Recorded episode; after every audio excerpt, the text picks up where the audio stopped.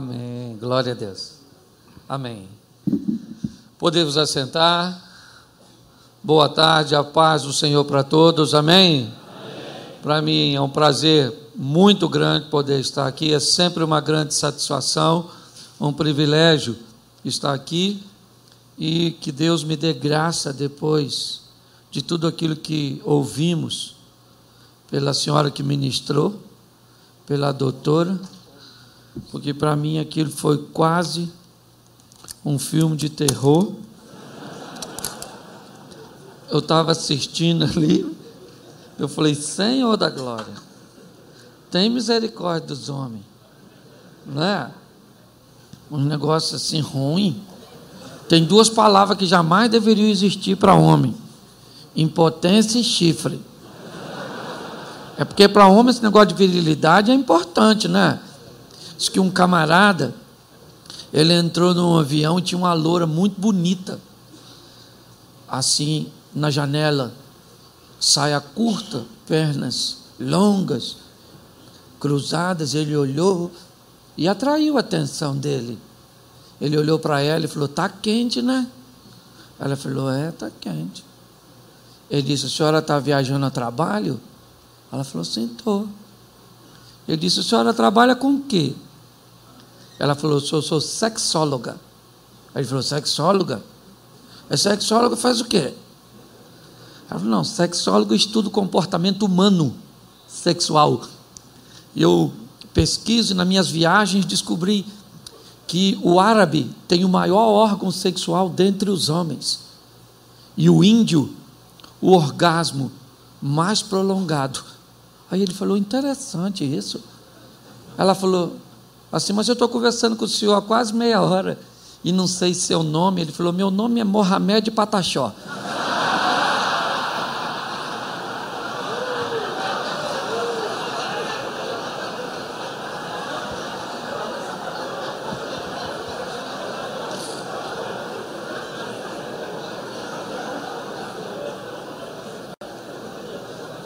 Vocês gostam da bagunça, né? Eu quero usar um texto com vocês que já foi lido aqui. 1 Coríntios capítulo 13, verso 11. Eu quero falar um pouco com vocês sobre maturidade, sobre relacionamentos, uma palavra que Deus tem colocado nessas últimas semanas no meu coração e por onde eu tenho passado, eu tenho compartilhado. Primeira Coríntios capítulo 13, verso de número 11. Quando eu era menino, falava como menino, sentia como menino e agia como menino. Mas logo que cheguei a ser homem, eu acabei com as coisas de menino. Feche os seus olhos por um momento. Pai, em nome de Jesus, eis aqui a tua palavra e queremos continuar te ouvindo. Continua falando conosco, ó Deus, e usa-me como um canal de bênção nesta hora, pelo poder do nome de Jesus. Amém. Glória a Deus. Amém? Amém. Eu quero falar com vocês sobre maturidade, sobre a, amadurecimento.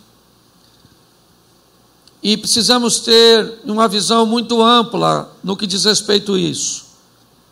A Bíblia diz que se queremos entender qual é a boa, perfeita e agradável vontade de Deus, precisamos estar dispostos a colocar a nossa mente numa renovação.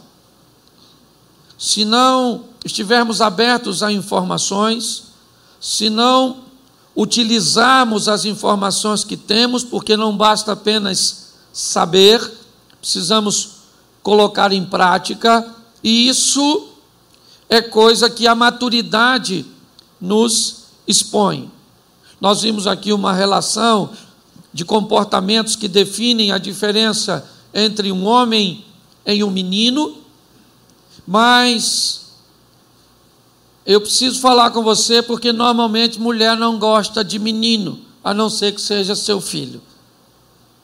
Mulher quer homem, Homem, homem, homem. Tem homem aí? Isso.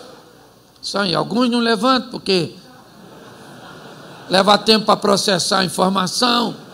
Homem, homem, o que, que é homem? Sou eu. Ah, aí o outro já levantou e baixou.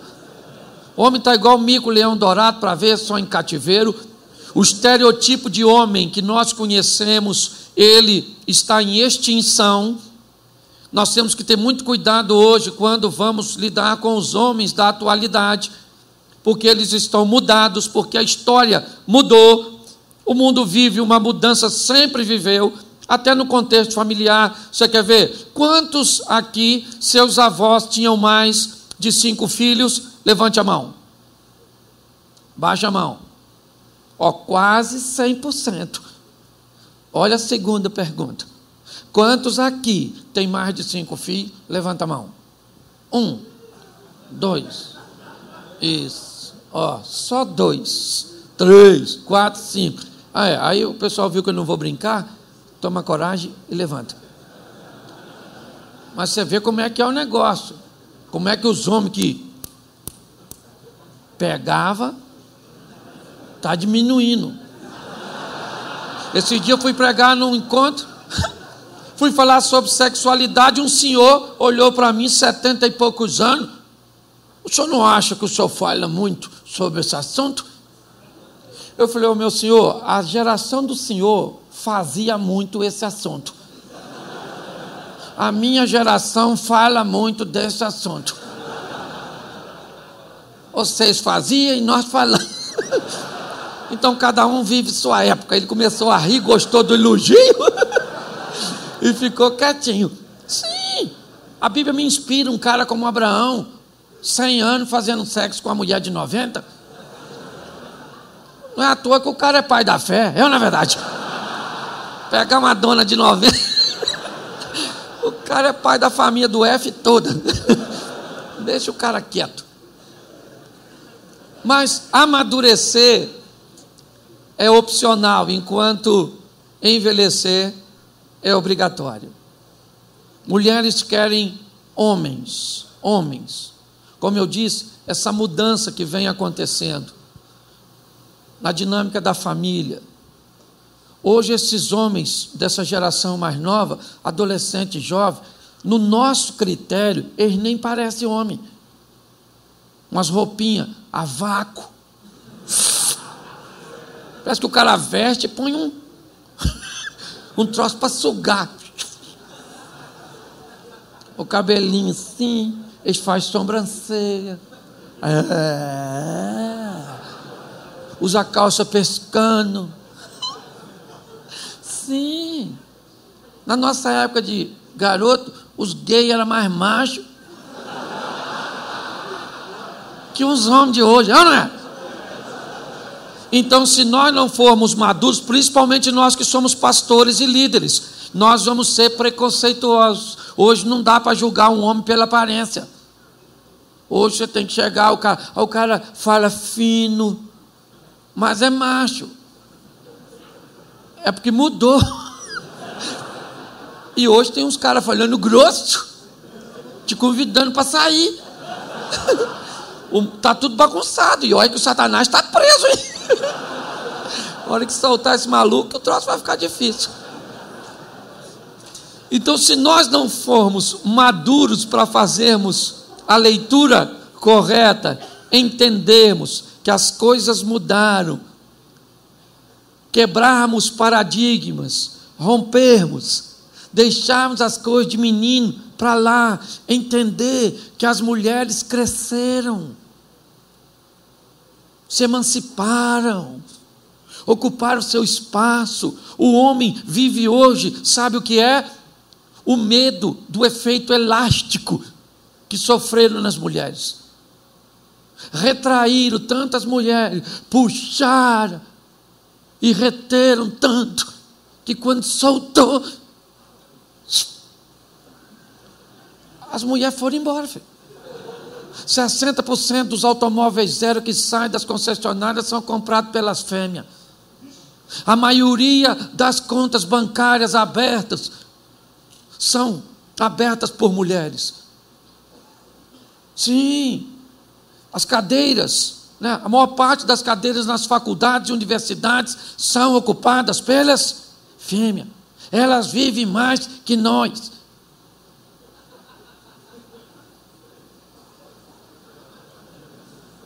A gente tem que mudar esse jogo, não tem mulher aqui, gente. Temos que mudar isso. Investir mais em você. Sim.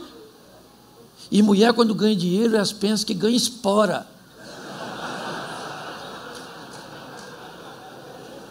Eu vim aqui falar para um, se vocês falaram para elas o que eu estou falando para vocês, eles não me trazem mais no mil mulher, é ou não é verdade? Se me perguntar, eu falo que eu não falei. E se alguém assistiu o vídeo, eu falo que eu estava endemoninhado. É na verdade. Não era eu. Era o inimigo falando através de mim. Mas hoje nós vemos os homens se retraírem com o crescimento das mulheres. Nós temos que sermos maduros e entender que o crescimento delas é positivo, mas ele não pode nos impedir de crescer. A força que elas estão descobrindo em si é extremamente valiosa, mas ela não foi descoberta para ofuscar a nossa. Você está entendendo? Nós precisamos continuar sendo homens cada vez mais amadurecendo. Porque mulher não gosta de ter o controle total. Elas gostam, elas foram chamadas para uma submissão. Entendeu? Auxiliar da missão. Ela nunca vai ser o James Bond. Entendeu? O James é tu, cara. O máximo que ela vai ser é aquela mulher que está em perigo na missão. E você, James, vai lá. Isso, de helicóptero, de carro, no cavalo, seja qual for o filme que você assistiu. Mas hoje uns caras apáticos, sabe? A mulher dominando. Poxa, esses dias um camarada falou assim: Pastor, minha esposa mandou um recado para o senhor. Ela não gosta muito do senhor, não. Entendeu? Eu falei: Ela não gosta de mim, não? Não gosta, mandou trazer um recado para o senhor. Mandou avisar o senhor que lá na nossa casa quem manda sou eu.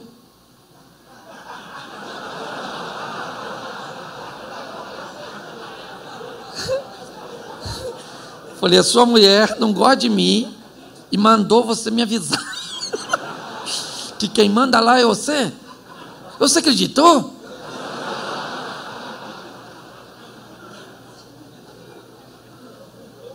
Então, eu preciso falar com você sobre se relacionar. E se relacionar em três instâncias. Primeiro, como você se relaciona com as outras pessoas. Esse é o primeiro tipo de relacionamento e ele é está extremamente é, capacitado a moldar os nossos futuros relacionamentos. Onde fomos treinados, onde fomos, onde fomos criados, que tipo de homens e referências masculinas estavam próximas de nós em nossa formação? Pais, tios, irmãos mais velhos, filmes que fizeram sucesso na época de nossa infância, pessoas que nós idealizamos ser como elas. Em que ambiente fomos treinados? Isso, né, na nossa infância, nos remete ao nosso primeiro ciclo de relacionamento social, a nossa família. Essa criação, ela pode determinar sucesso ou fracasso no futuro de nossos relacionamentos. Quando somos criados em lares sadios, e grande parte de nós aqui, eu brinco com isso, e algumas vezes até já brinquei aqui, eu não vou perguntar a sua idade, mas me responda algumas coisas sinalizando e eu vou saber mais ou menos a sua idade. Quem aqui engasgou com bala soft? Comeu o pirulito chamado zorro, o biscoito chamado mirabel, o zoquichute, furou o pé com prego, cortou o pé no caco de vidro, cortou a cabeça no arame farpado da cerca. tomou banho pelado no rio, teve bicho de pé, pegou o carrapato, comeu carne mergulhada na banha, namorou a cabrita na fazenda. Ele namorou aí, teve uns caras, teve uns caras aí que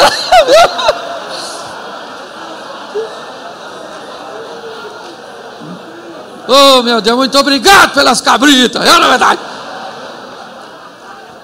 Você, você, que, você que viveu isso, você tem mais de 40. Hoje não tem nem macaco de vidro na rua para cortar o pé da gente. Nós somos da época, querido, que mentiolate ardia. É ou não é?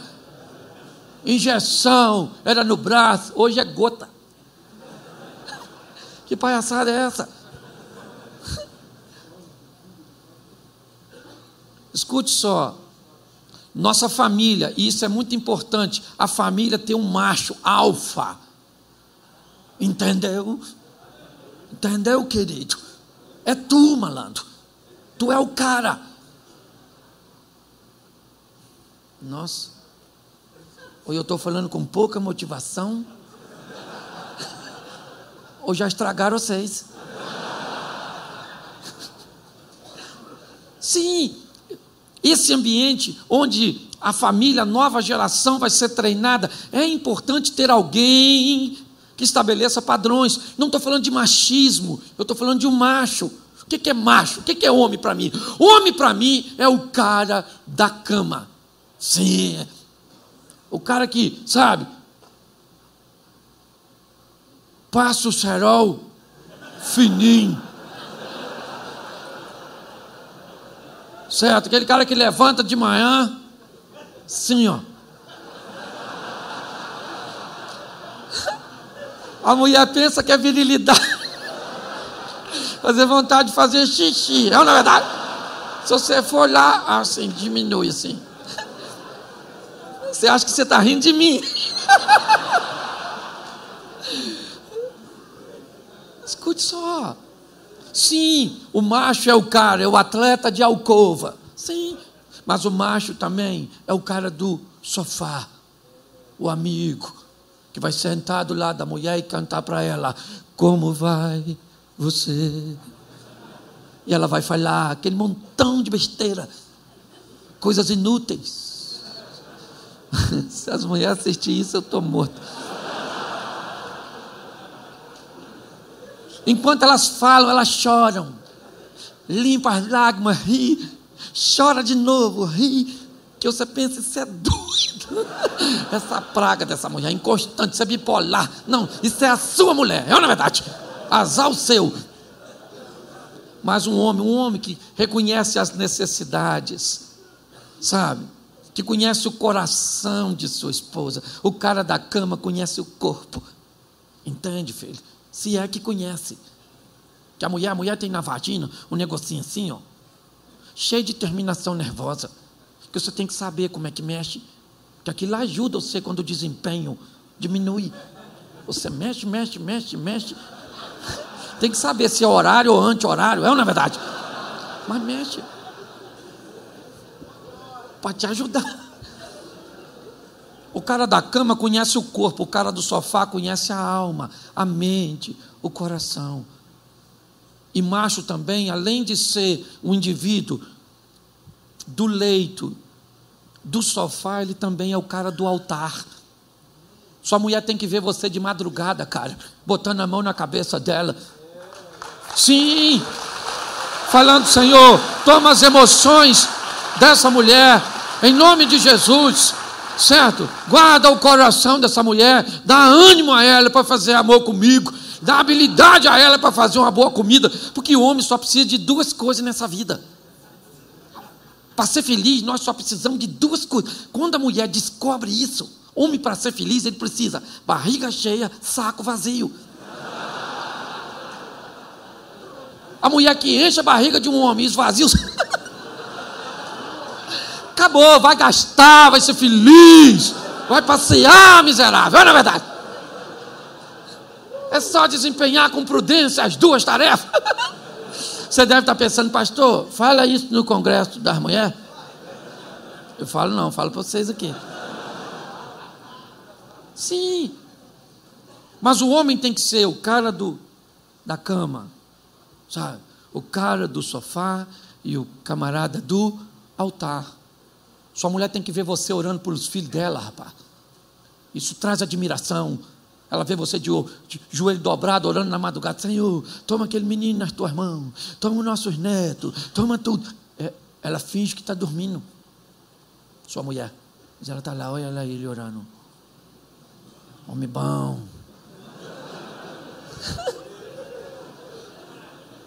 Sim. Certo? Então, o primeiro relacionamento que vamos aprender a lidar é com o interpessoal, pré-estabelecido por uma boa liderança familiar. A nossa geração tínhamos pouco diálogo com nossos responsáveis. É ou não é? Dificilmente, na nossa idade de criança, o pai sentava para conversar com a gente, para nos dar conselhos. É ou não é? Ele esperava de nós, através dos exemplos, um bom comportamento, e se não fôssemos capazes de aprender através de um bom comportamento, teríamos uma boa surra. Disciplina. Sim, os referenciais negativos eram muito menores do, do que os que existem hoje. Hoje a presença masculina ela é muito mais, ou tem que ser muito mais incisiva Hoje nós temos três né, indústrias praticamente trazendo uma implosão para, um, o contexto de vida do ser humano. A indústria alimentícia que anda matando, certo? Anda matando. A indústria farmacêutica que anda matando. E a indústria da propaganda que anda desconstruindo, destruindo valores e princípios.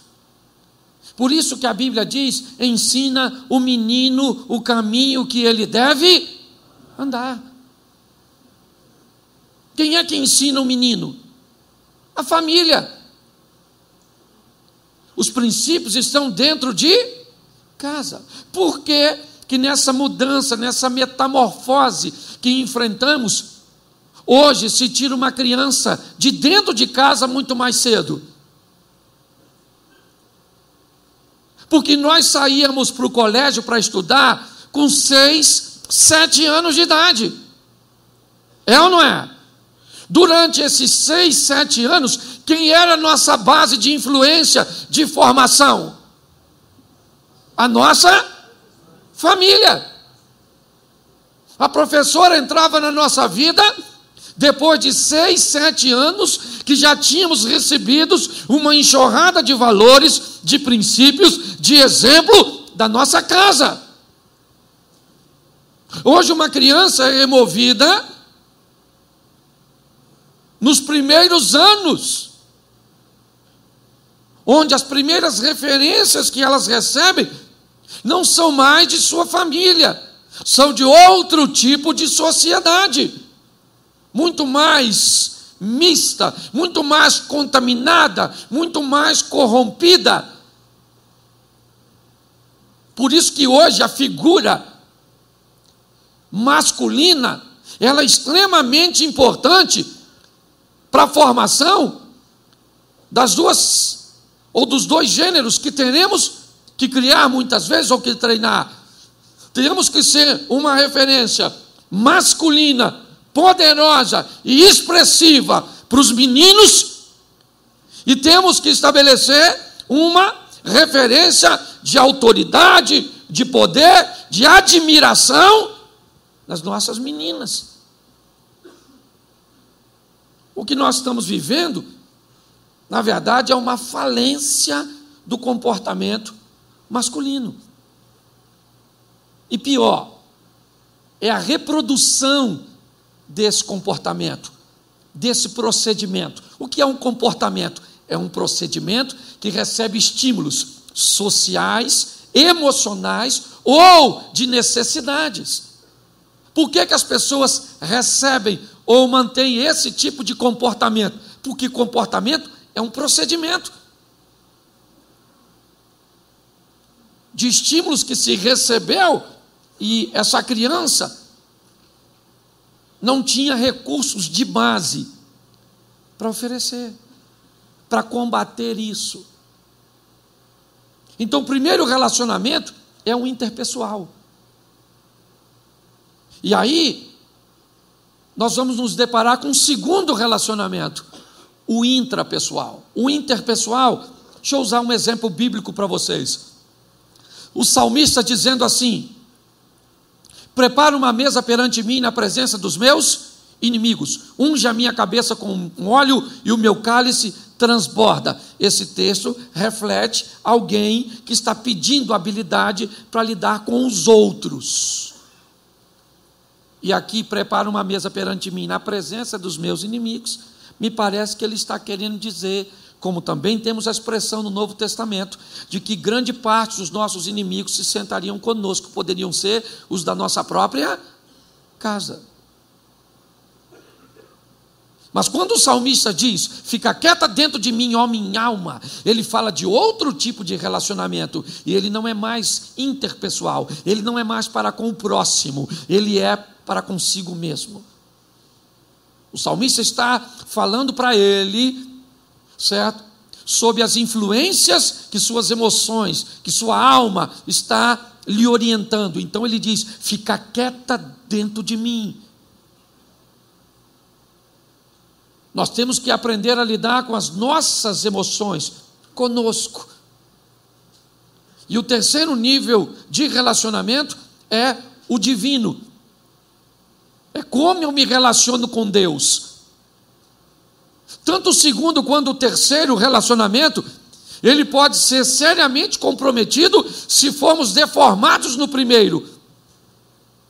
Quem se relaciona bem com a base de sua família, recebe instruções de como se relacionar consigo. E se recebe instruções de como se relacionar para com Deus. Hoje vivemos uma crise de relacionamentos interpessoais, que eu posso aqui dizer, onde a maioria são casados conjugais, principalmente, que tem exposto à família o malefício do divórcio. Grande parte disso acontece porque antes de você ter problema com sua esposa, você tem problema intrapessoal, frustrações, decepções, você gerencia mal o que sente, inevitavelmente isso acaba criando um comprometimento no seu relacionamento para com Deus.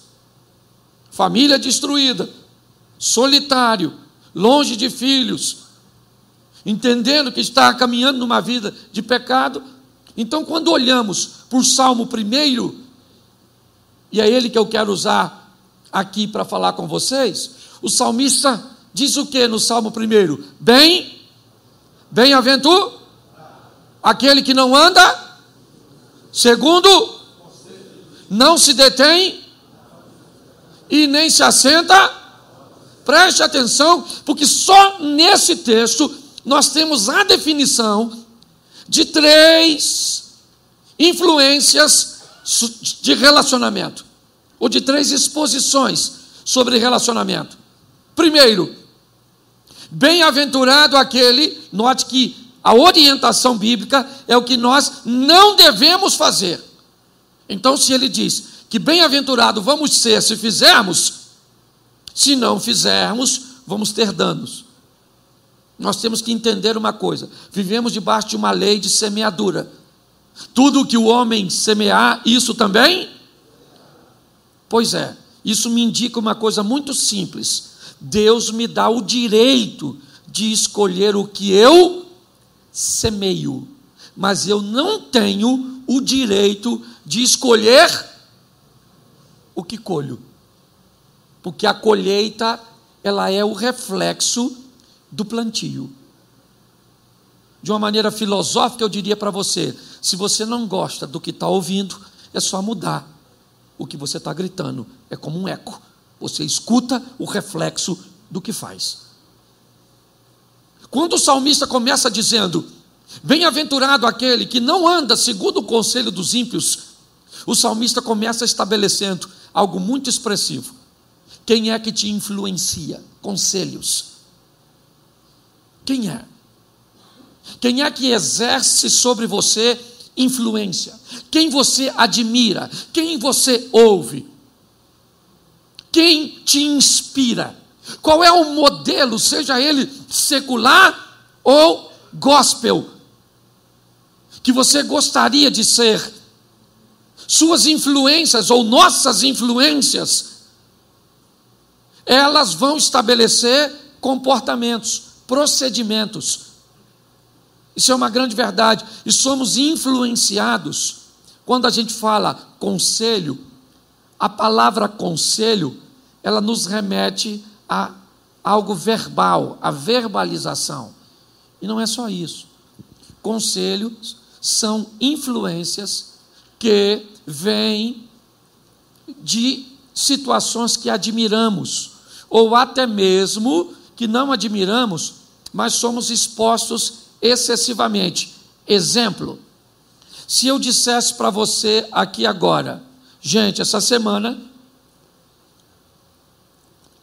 eu fui sacar 10 mil reais no banco,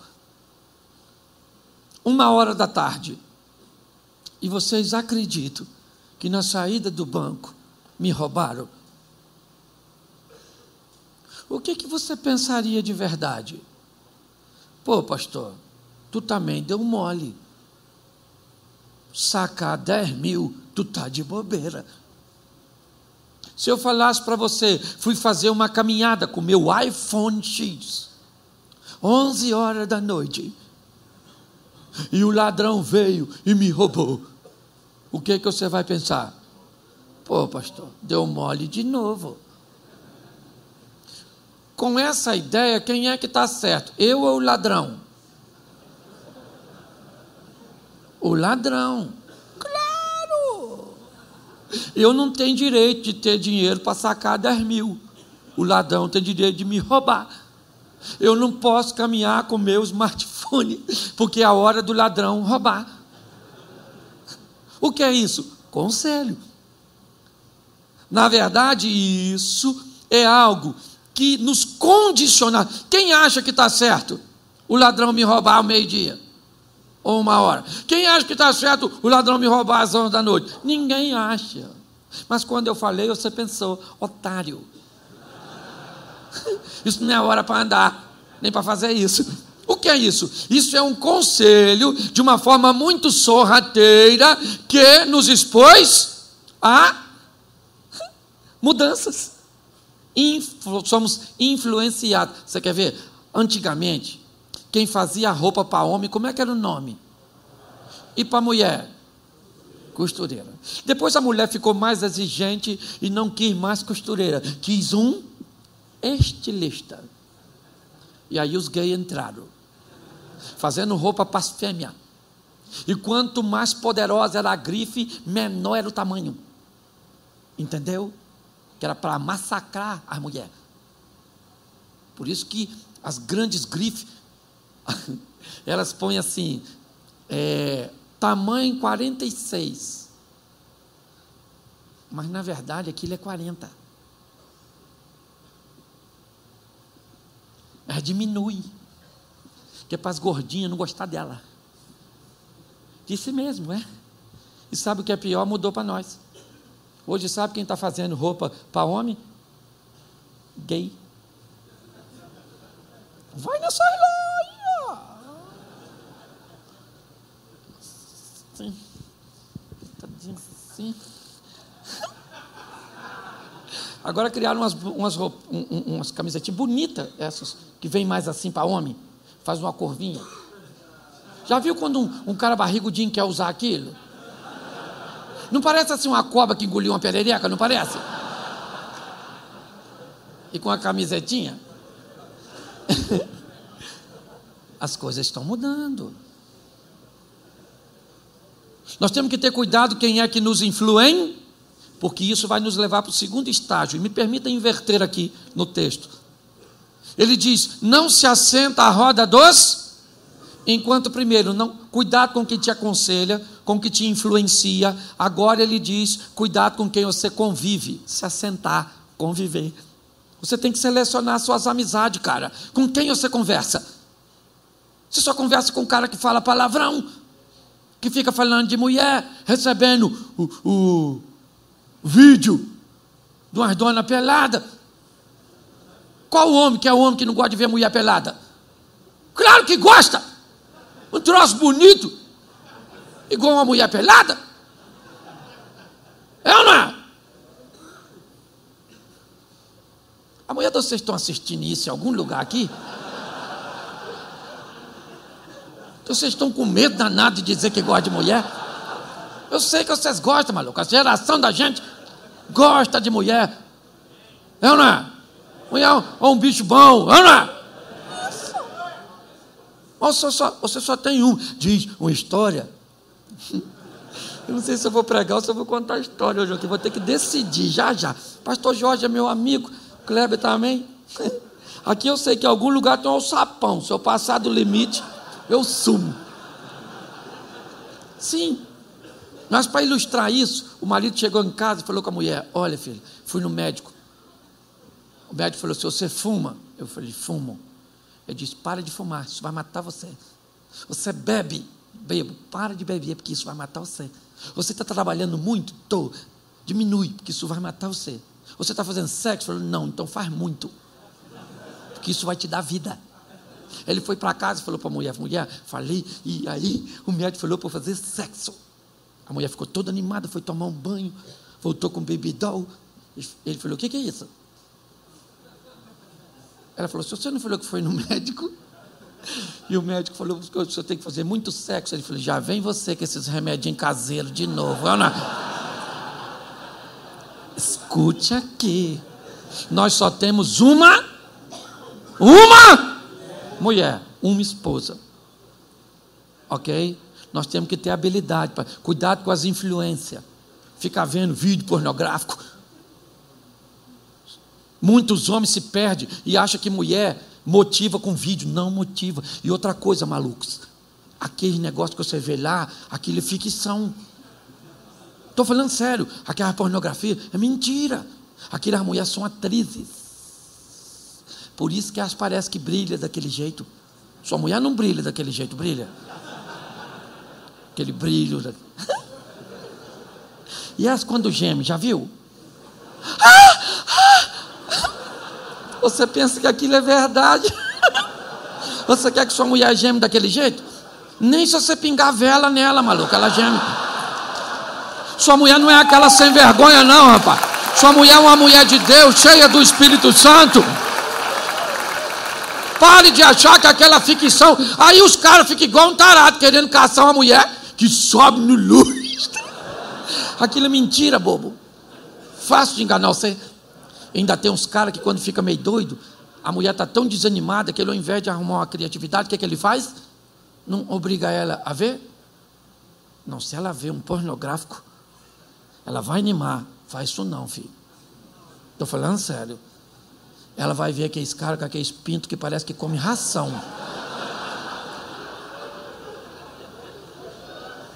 De tão grande que aquele troço fica, não é verdade?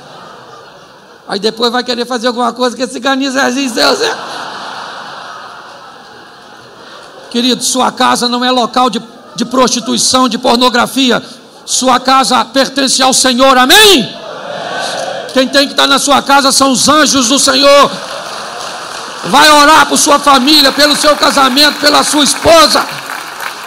Cuidado com a convivência. Se afasta disso em último estágio.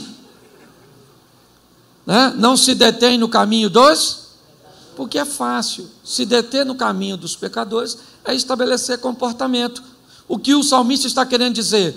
Quem recebe influência acaba entrando na convivência e culminando no estilo de vida.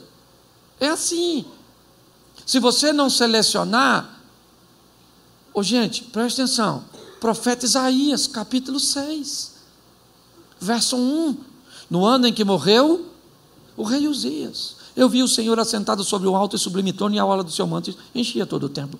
Os serafins estavam acima dele, cada um deles tinha seis asas, com duas cobriu seu rosto, com duas cobriu seus pés, e com duas voava e clamava santo, santo, santo é o Senhor dos exércitos, toda a terra está cheia da sua glória. Então os umbrais das portas se estremeceram com a voz do que clamava, e a casa se encheu de fumaça, e disse, ai de mim que sou um homem de lábios impuros, e que habito no meio de um povo de impuros lábios, os meus olhos viram o rei, o Senhor dos exércitos. Então o serafim voou até a mim, trazendo na mão a brasa viva tirada do altar com materiais, e tocou meus lábios e me disse, vede isso que toca o seu lado, a tua iniquidade foi tirada, o teu pecado foi perdoado, e depois disso ouvi uma voz que dizia por trás de mim, a quem enviarei, quem irá de por nós, e disse eu, depois você lê que eu não sou obrigado a ler tudo, na verdade está tudo lá no capítulo 6 do profeta Isaías. Mas escute aqui, o profeta Isaías diz o quê? Eu sou um homem de lábios, e por que que me tornei um homem de lábios impuros? Porque habito no meio de um povo de impuros? Isso! Selecione a patotinha que você vai andar. Quem vai fazer parte da sua intimidade? Escolha as suas amizades. Olha o que o salmista diz no verso 2 do Salmo ainda 1. Antes, antes de quê? De ser influenciado, de conviver e de ter esse estilo de vida, antes tem seu prazer na lei do e na sua lei medita de dia é isso, meditar dia e noite, viver com Deus uma totalidade. Não a parcialidade, ser influenciado por Deus Meditar não é ficar igual medita de dia e de noite. Dorme que hora? Não é isso, é ser influenciado, totalidade, o tempo inteiro. Quem guia você é o Espírito Santo de Deus. Ser gente vivendo como gente, influenciado por Deus. Agora você quer ser gente vivendo como gente, sendo influenciado por pessoas certo? E por sistemas que não têm os princípios de Deus, vai dar o quê? Quando nós olhamos para Atos 12, olha o que é relacionamento. Atos 12 diz assim: Herodes mandou prender alguns, matou Tiago, irmão de João, a fio da espada. Observando que isso agradara os judeus, mandou prender a Pedro com o propósito de julgá-lo e executá-lo posteriormente. Mas na casa de Maria, mãe de João Marcos, havia uma comunidade, amigos de Pedro, orando por ele. Olhe bem, Pedro está preso. 16 homens foram destacados para acompanhá-lo. Dois estão algemados com Pedro, dormindo com as algemas. Enquanto tudo isso está, está acontecendo, os relacionamentos de Pedro, as pessoas que Pedro relaciona estão fazendo o quê? Estão fazendo o quê? Estão fazendo o quê? Pois é. Enquanto você está enfrentando dificuldades, correndo perigo, está ameaçado, o que, que anda fazendo as pessoas que você tem relacionamento e sabe do que você está vivendo? Você tem que ter amigos que oram pelo seu casamento. Você tem que ter gente que ora por sua família. Você tem que ter gente que ora pelos seus negócios.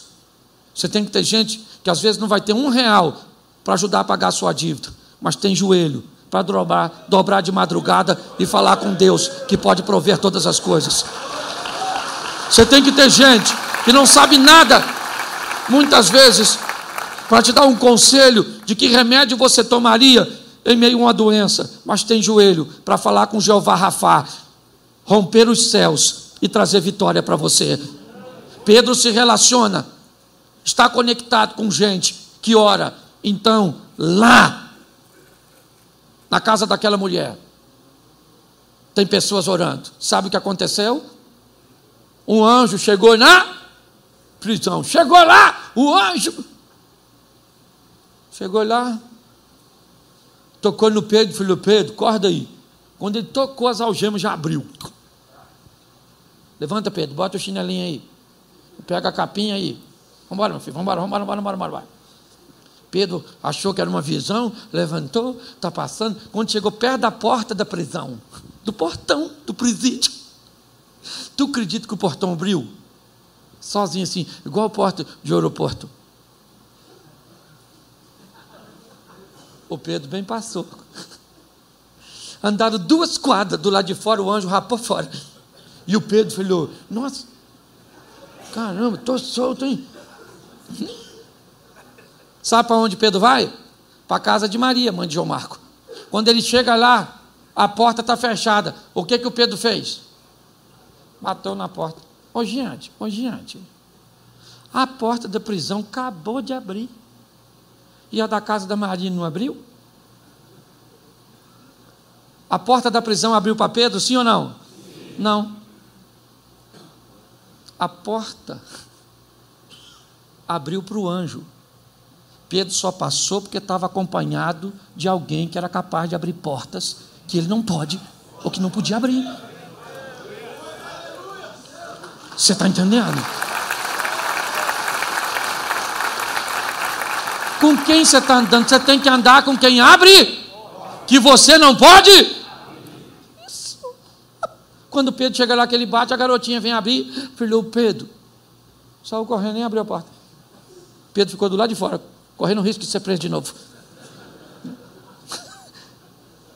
Você tem que andar com gente que te leva para frente, rapaz. Escolha suas amizades, amplie sua visão. Poxa, você quer ver? O garoto que trabalhava com, com o Liseu. Não sei o nome dele. Alguns falam que é o Geazi, mas eu não sei se já era, se não era. Também não sou obrigado a saber tudo. Eu sei que Eliseu está lá na casa dele, quando uma comitiva enviada pelo rei da Síria cerca a casa do Eliseu. O, o intuito é capturá-lo. De manhã cedo, o garoto que é assistente do Eliseu acordou e abre a porta. Quando ele abre a porta, o que, que ele vê? Um exército. O garoto ficou doido, gente. O garoto olhou e falou: Poxa, que faremos? O texto diz que o Eliseu vem logo depois, com aquele menino com medo. Quem é que está com medo? Quem é que está com medo? Isso, o menino. Quando Eliseu chega, Eliseu olha, e o problema que está para o menino é o mesmo que está para o Eliseu, sim ou não? Sim ou não? Sim. O exército que está para o menino é o mesmo que está para Eliseu, sim ou não? Sim. Eliseu olhou para a mesma coisa que o. Eliseu teve medo? Por quê? Porque ele não era mais menino. O menino tem medo. O homem amadureceu. Porque com a maturidade o homem aprendeu a olhar para lugares que meninos não sabem, não conhecem. Quando Eliseu vê que o menino está nervoso, Eliseu, que é o líder do menino, ele fala: calma, garoto, calma, meu filho. Mais numerosos são os que estão conosco do que os que estão. O menino olhou, tinha quem com eles? Ninguém. O menino olhou e falou: Mais numerosos. E não tem ninguém aqui não, Eliseu. Quando Eliseu escuta isso do menino, sabe o que ele diz? Senhor, abra os olhos deste menino e dá a ele condições de ver o que eu já estou. Isso. Quando você anda com alguém que está acima de você, ele te promove. Você tem que andar com gente que já está vendo coisa que tu não está vendo, rapaz. Que está fazendo coisa que você não está fazendo. Você está entendendo? Por seus negócios, por sua família, por sua saúde, pelo seu ministério, pelo seu casamento. Eu imagino aquele menino tremendo assim, ó, olhando o exército. Quando o exército, ele olhou que viu.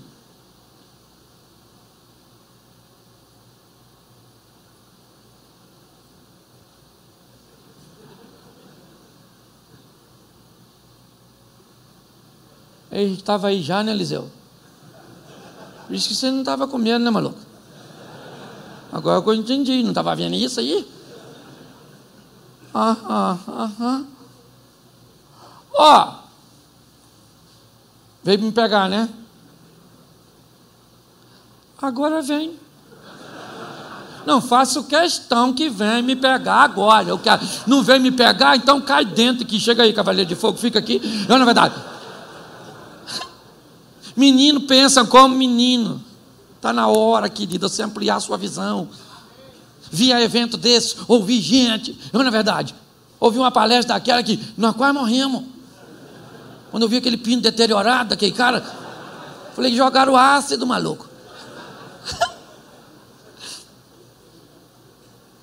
Onde você escuta, gente, a gente tem que aprender. Entende? Mudar nossa história. Descobrimos situações que podem ampliar nossa visão. Amém? Isso, deixa eu te dar alguns exemplos aqui e eu termino. Escute só. Todos os relacionamentos abrem portas, alguns para seu sucesso, outros para seu fracasso. Você que decide quem vai andar. Vamos pegar um homem que cantou uma música assim: Meus heróis morreram de overdose, meus inimigos estão no poder. Ideologia, eu quero uma para viver. Se você olhar a história do moço que compôs essa canção, eu não o conheci pessoalmente. Mas quando alguém me descreve que seus heróis, pessoas que o estimulam, são viciados, o que eu posso esperar do fim de alguém que tem heróis com esse perfil? Você consegue entender isso? Nós precisamos entender que portas serão abertas se eu tiver com a pessoa certa para sucesso, com a pessoa errada para fracasso. Cuidado para não querer ser melhor do que Deus.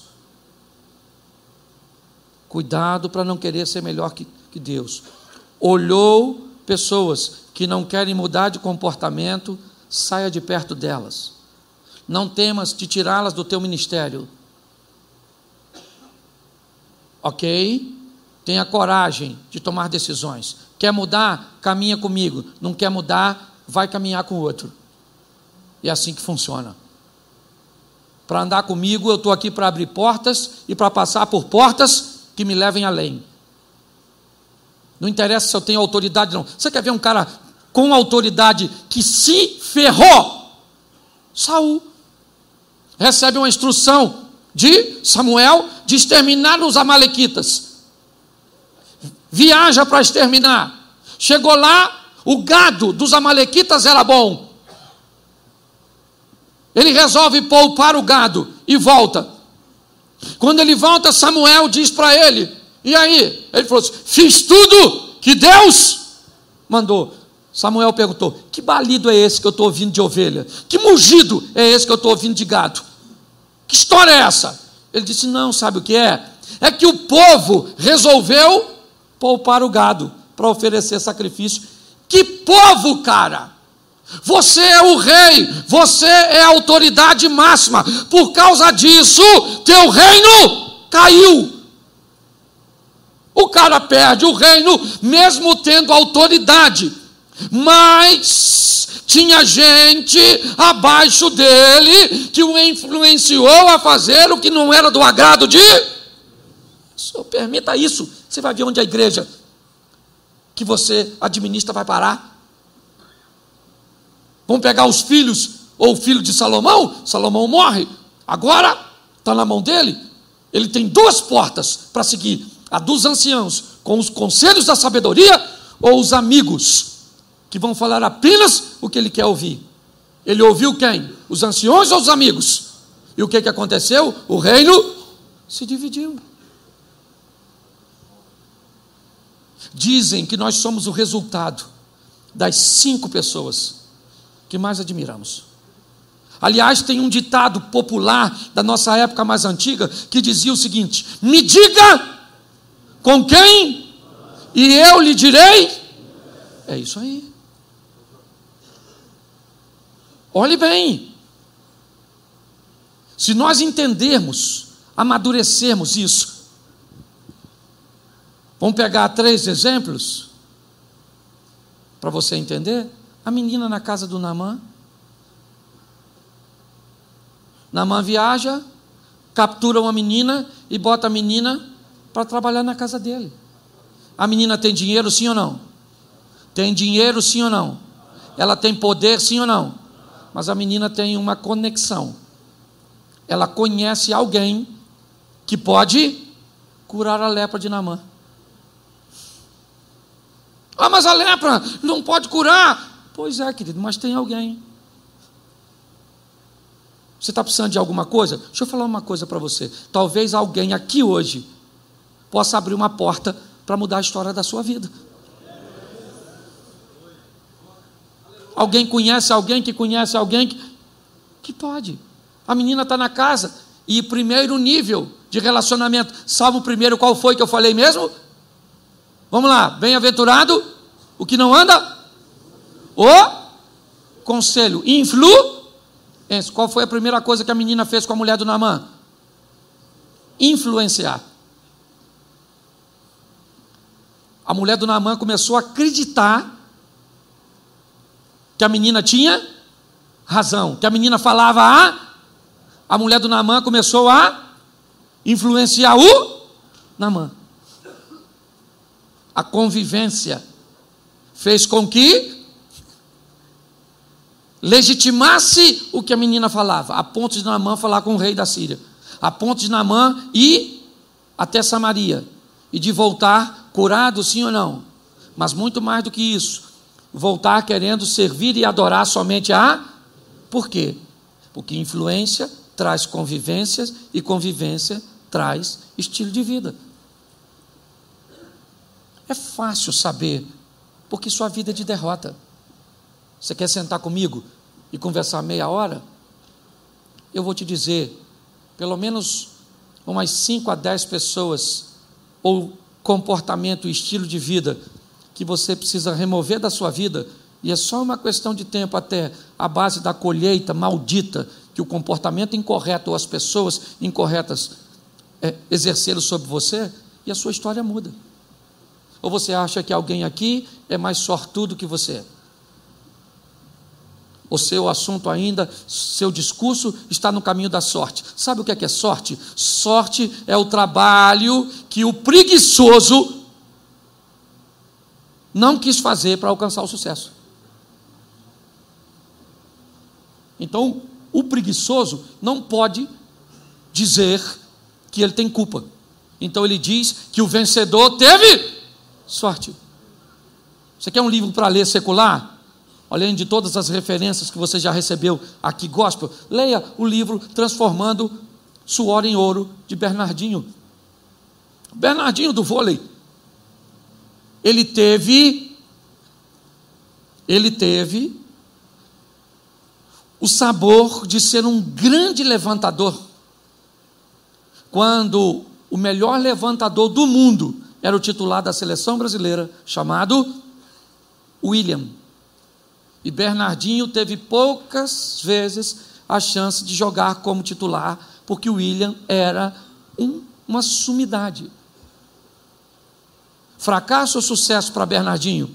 Para muitos, fracasso. Chegar à seleção e não conseguir ser titular. Sabe o que ele descobriu? Que do banco ele poderia se tornar o melhor técnico.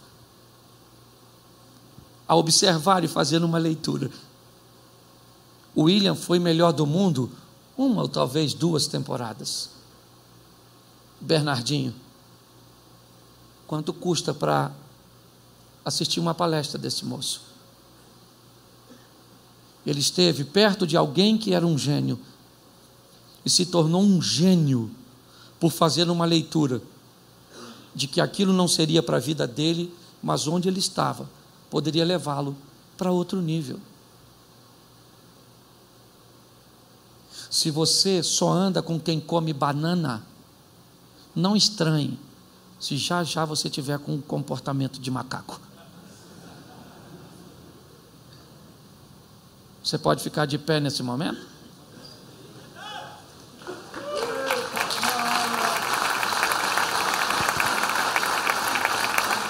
Olha para quem está do seu lado e diz: É um prazer estar do lado do macho.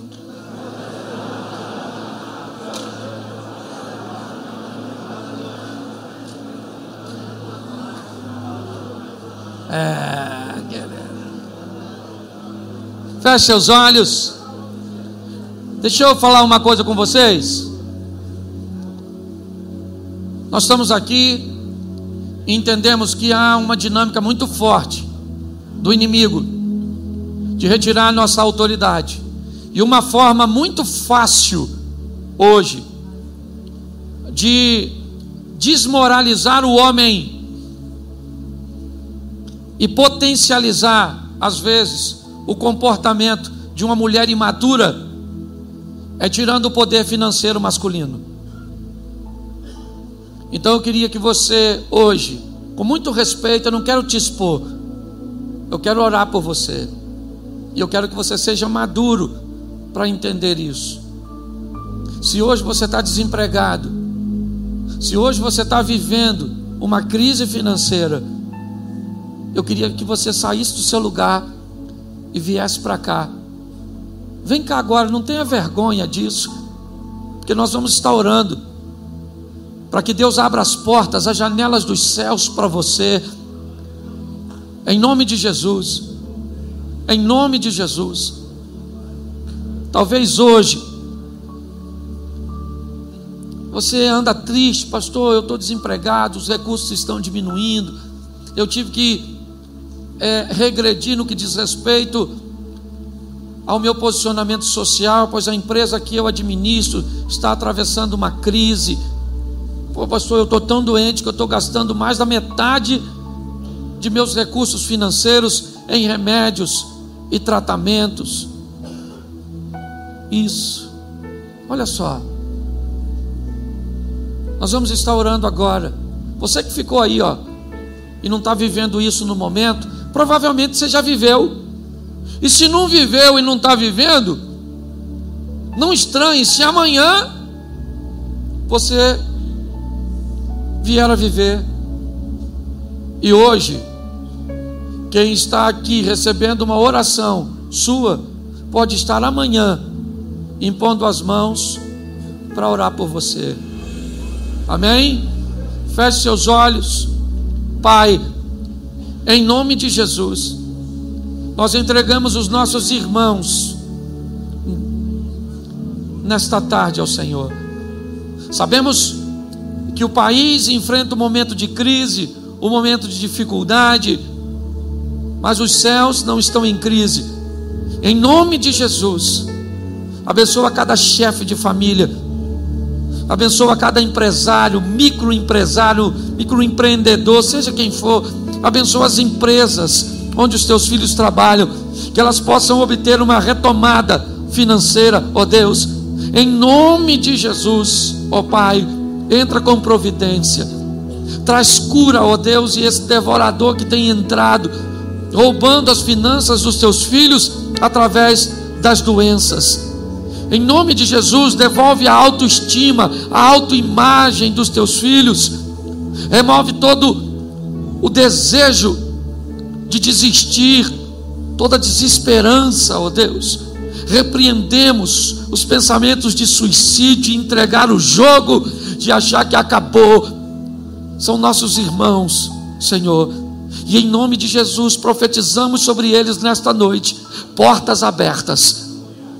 Em nome de Jesus, ó Deus. Em nome de Jesus. Em nome de Jesus, nós abençoamos você é você que está aqui na frente que precisa. Você sai daqui hoje, em nome de Jesus, em nome de Jesus, coberto com as nossas orações, porque assim como Pedro tinha conexões que orava por ele, você está hoje no local com gente que se conectou com você para orar os céus por você. Deixa eu fazer um pedido. Você que ficou aí e não veio aqui à frente, vamos nos colocar de joelho para terminar essa oração. Você que está aqui, não. Você que veio aqui precisa de um milagre, não. Você fica em pé. Você representa Pedro que estava lá. Nós vamos representar as conexões que vocês têm. Hoje, vindo a este evento, você criou uma conexão conosco. Feche seus olhos agora, você que veio aqui à frente nós vamos estar orando. Pai, Em nome de Jesus.